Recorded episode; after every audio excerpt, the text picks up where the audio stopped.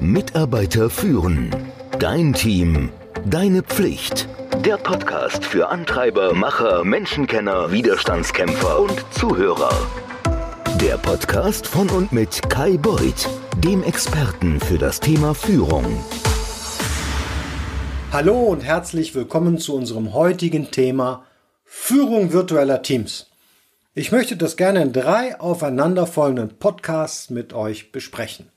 Das erste Thema ist, wenn man jetzt in virtuellen Teams arbeitet, was für Herausforderungen sind damit verbunden und was für Vorteile hat es, in solchen Teams zu arbeiten. Dann in der nächsten Folge werden wir ein bisschen praktischer und schauen uns an, wie baut man so ein Team auf, was sollte man dabei idealerweise beachten. Und dann im letzten Teil geht es noch um praktische Strategien für Bereiche wie Kommunikation und Führung. Das ist so ganz grob mein Fahrplan. Seit mehr als zehn Jahren leite ich virtuelle und remote Teams. Das hat tatsächlich immer seine eigene Herausforderung und man lernt dabei nie aus. Mein heutiges Team ist über die ganze Welt verteilt und einige habe ich noch nie persönlich treffen können. Das ist kein idealer Zustand, das weiß ich auch, aber ehrlicherweise, es geht. Aber wovon reden wir eigentlich, wenn wir jetzt hier von virtuellen Teams reden? Ich zeige dir mal eine Definition dazu und die sagt, ein virtuelles Team ist eine Gruppe von Mitarbeitern, die geografisch, organisatorisch und zeitlich voneinander getrennt sind und die mit Hilfe von Informations- und Kommunikationstechnologien miteinander verbunden werden, um eine oder mehrere organisatorische Aufgaben zu erfüllen. Ja, das kommt nicht ganz so einfach über die Lippen, aber man sieht, man hat sich da bemüht, wirklich alle Aspekte abzudecken und das ein bisschen einfacher auszuformulieren. Was virtuelle Teams voneinander trennt, ist oft erstmals die Zeitzone. Wenn man jetzt international arbeitet, dann bedeutet 9 Uhr morgens die unterschiedlichsten Dinge, je nachdem, wo man jetzt gerade ist auf der Welt, also in puncto Uhrzeit. Du bist auch räumlich voneinander getrennt, also nicht im gleichen Büro und die Teammitglieder sind oft auch aus unterschiedlichen Kulturen. Je nachdem, wo in der Welt man aufgewachsen ist und auch die ersten Erfahrungen am Arbeitsplatz gemacht hat, da gibt es dann doch interessante Dinge, die man berücksichtigen sollte. Und viele virtuelle, interkulturelle Teams scheitern daran, dass man sich mit dem Thema überhaupt nicht beschäftigt, sondern das einfach mal schlichtweg ignoriert. Aber dazu mehr. Die typische Situation in virtuellen Teams ist, dass man oft innerhalb eines Landes weit verteilt ist oder auch eben über die ganze Welt verteilt ist. Teilweise sitzt da jemand ganz alleine, teilweise hat man vielleicht drei, vier Mitglieder des Teams am gleichen Standort. Schwieriger wird es dann noch, wenn man in einer Matrix-Organisation oder in einer Matrix organisiert ist. Es gibt keine klaren Hierarchien, in denen wir alle die gleiche Führungskraft haben, sondern wir sind nur innerhalb eines Projektes miteinander verbunden oder einer Aufgabe, aber gehören zu ganz unterschiedlichen Bereichen innerhalb der Firma. Und ich kann euch sagen, dass innerhalb des ganzen Themas Matrix virtuelle Teams eben auch immer mehr zur Normalität werden. Ja? Mit solchen virtuellen Teams sind aber Herausforderungen verbunden und wie schon ganz am Anfang gesagt, aber auch echt etliche Vorteile. Herausforderungen gibt es viele. Fangen wir mal damit an. Zum Beispiel ein unterschiedliches Verständnis der Aufgabe. Man war zwar der Meinung, habe ich eigentlich ganz klar gesagt, aber wie es dann verstanden wird von den anderen Teammitgliedern, die eben nicht im gleichen Raum sind, das kann unterschiedlich sein.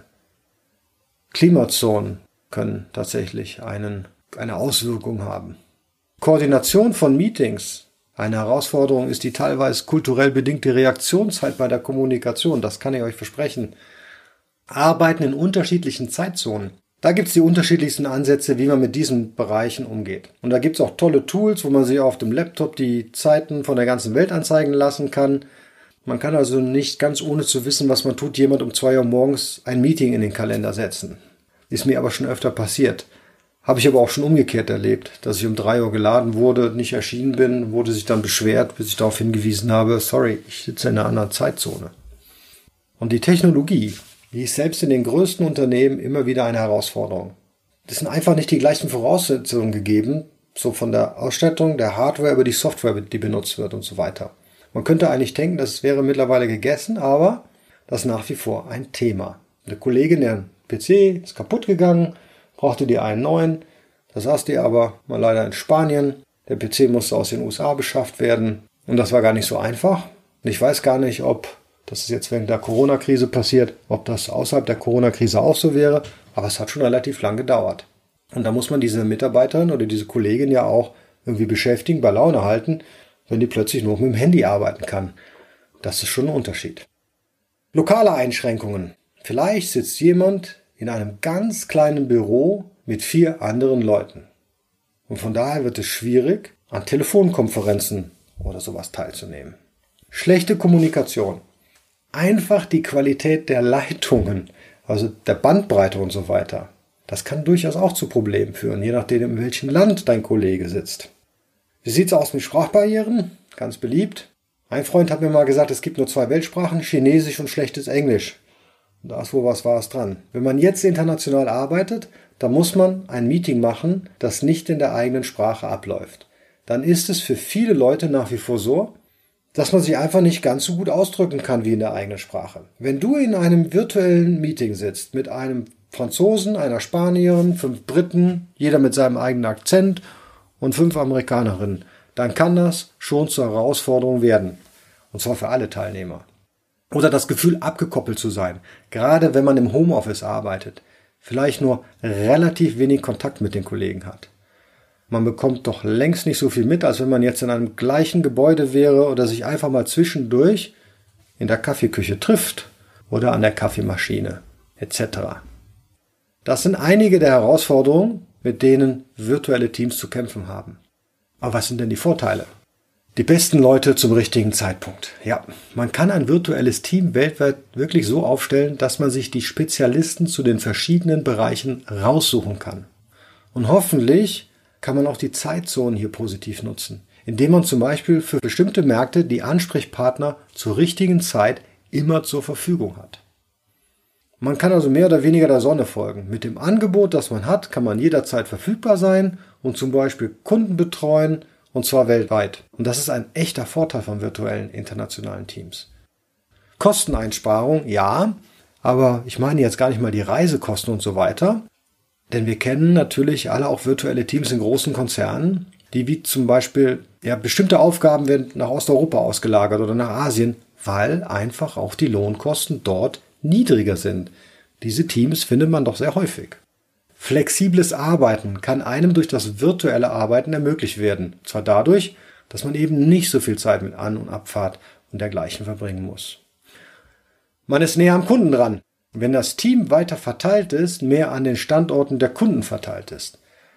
Und man kann hoffentlich die Vorteile von kultureller Vielfalt nutzen. Ein besseres Marktverständnis, ein besseres Kundenverständnis, wenn man jetzt zum Beispiel im Rahmen eines internationalen Vertriebsteams Leute vor Ort einstellt. Meine Aufgabe ist gerade genau regional für einen Bereich Leute einzustellen und somit kulturell und auch sprachlich den Kunden näher zu sein. Die lassen sich einfach nicht von der anderen Seite des Planeten so gut bedienen und dann auch noch von einer fremden Kultur in einer fremden Sprache. Das sind nur einige der vielen, vielen Vorteile, die mit kultureller Vielfalt verbunden sein können. Okay, so viel dazu. Diese Herausforderungen und Vorteile können sich auch extrem auswirken. Untersuchungen haben gezeigt, dass mehr als 50 Prozent der virtuellen Teams ihre Ziele nicht erreichen können, und zwar aus den unterschiedlichsten Gründen. Das hängt vielleicht mit der Zusammensetzung des Teams zusammen, aber meiner Erfahrung nach vor allem mit der Führung des Teams. Meiner Erfahrung nach können virtuelle Teams andererseits, die wirklich effektiv zusammenarbeiten, wo das alles richtig gut klappt, können im Endeffekt bessere Leistungen erbringen als Teams, die sich am gleichen Ort befinden. Es lohnt sich wirklich, sich mit diesem Thema zu beschäftigen und nicht nur irgendwie spontan ein virtuelles Team zusammenzustellen und zu sagen, so, morgen ist das erste Meeting, los geht's. Man sollte sich da schon ein bisschen mehr Gedanken machen, sich mehr Zeit nehmen und die verschiedenen Aspekte bedenken, die wir jetzt in diesem Podcast besprechen. Wie schon gesagt, ich arbeite gerade in einem internationalen Kontext. Da kann das Risiko entstehen, dass sich irgendwann so Untergrüppchen bilden. Ja, so Deutschtümmelei wäre ein Beispiel. Und man dann mehr gegeneinander arbeitet als miteinander. Ja, man, man pflegt seine Klischees über die Amis, die Engländer, die Franzosen, was weiß ich. Man misstraut sich. Man behält Informationen für sich. Man nutzt jede Gelegenheit, einander zu kritisieren, eben weil man sich nicht versteht.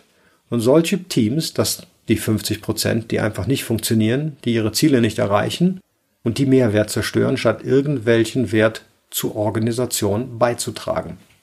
Wir kennen alle Beispiele davon, oder? Und die nächste Gruppe, das sind die allermeisten Teams.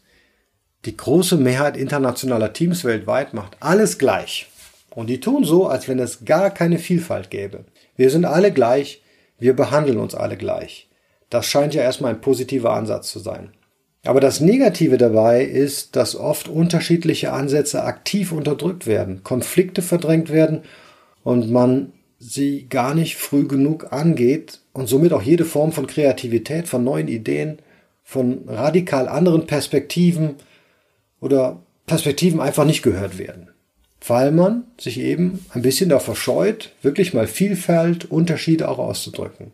Ein gut geführtes internationales Team hingegen kann hervorragende Leistungen erbringen und einfach ein besseres Team sein, in dem man sich auch wohler fühlt als andere. Wichtig dabei ist es, Unterschiede ausdrücklich respektiert, zu respektieren und zu nutzen, dass man Fragen stellt. Wie macht ihr das denn vor Ort? Vielleicht habt ihr eine bessere Idee. Ja, so wie wir es immer gemacht haben, so ist es am besten. Und andere Möglichkeiten gibt's nicht. Doch, komm mal, gibt's eine andere Herangehensweise. Also, indem man verschiedene Ansätze zulässt, kann es insgesamt sehr, sehr viel kreativer und produktiver werden. Diese Teams können echten Mehrwert schaffen. Nicht jedes virtuelle Team ist auch international, das ist mir klar, aber viele werden es mehr oder weniger automatisch. Ich habe immer gerne in und mit virtuellen Teams gearbeitet und es hat mir die Möglichkeit gegeben, mit den Besten der Besten zu arbeiten und das hat mir geholfen, mich zu entwickeln. Ein internationales Umfeld kann zwar abschnittsweise sehr frustrierend sein, aber auf lange Sicht hat es dazu beigetragen, dass mein Horizont viel weiter wurde. Das waren die Vor- und Nachteile beim Arbeiten und Leiten von virtuellen Teams.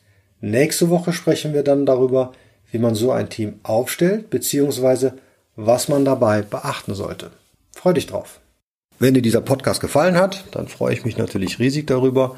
Wenn du regelmäßig diesen Podcast hören möchtest, kannst du dich gerne meiner Seite Mitarbeiterführen mit ue.com für den Newsletter ähm, anmelden. Dort gibt es im Regelfall auch immer äh, abwechselnd kostenlose Kurse zu Führungstrainings. In diesem Sinne. Mitarbeiter führen. Dein Team. Deine Pflicht. Der Podcast für Antreiber, Macher, Menschenkenner, Widerstandskämpfer und Zuhörer. Der Podcast von und mit Kai Beuth, dem Experten für das Thema Führung.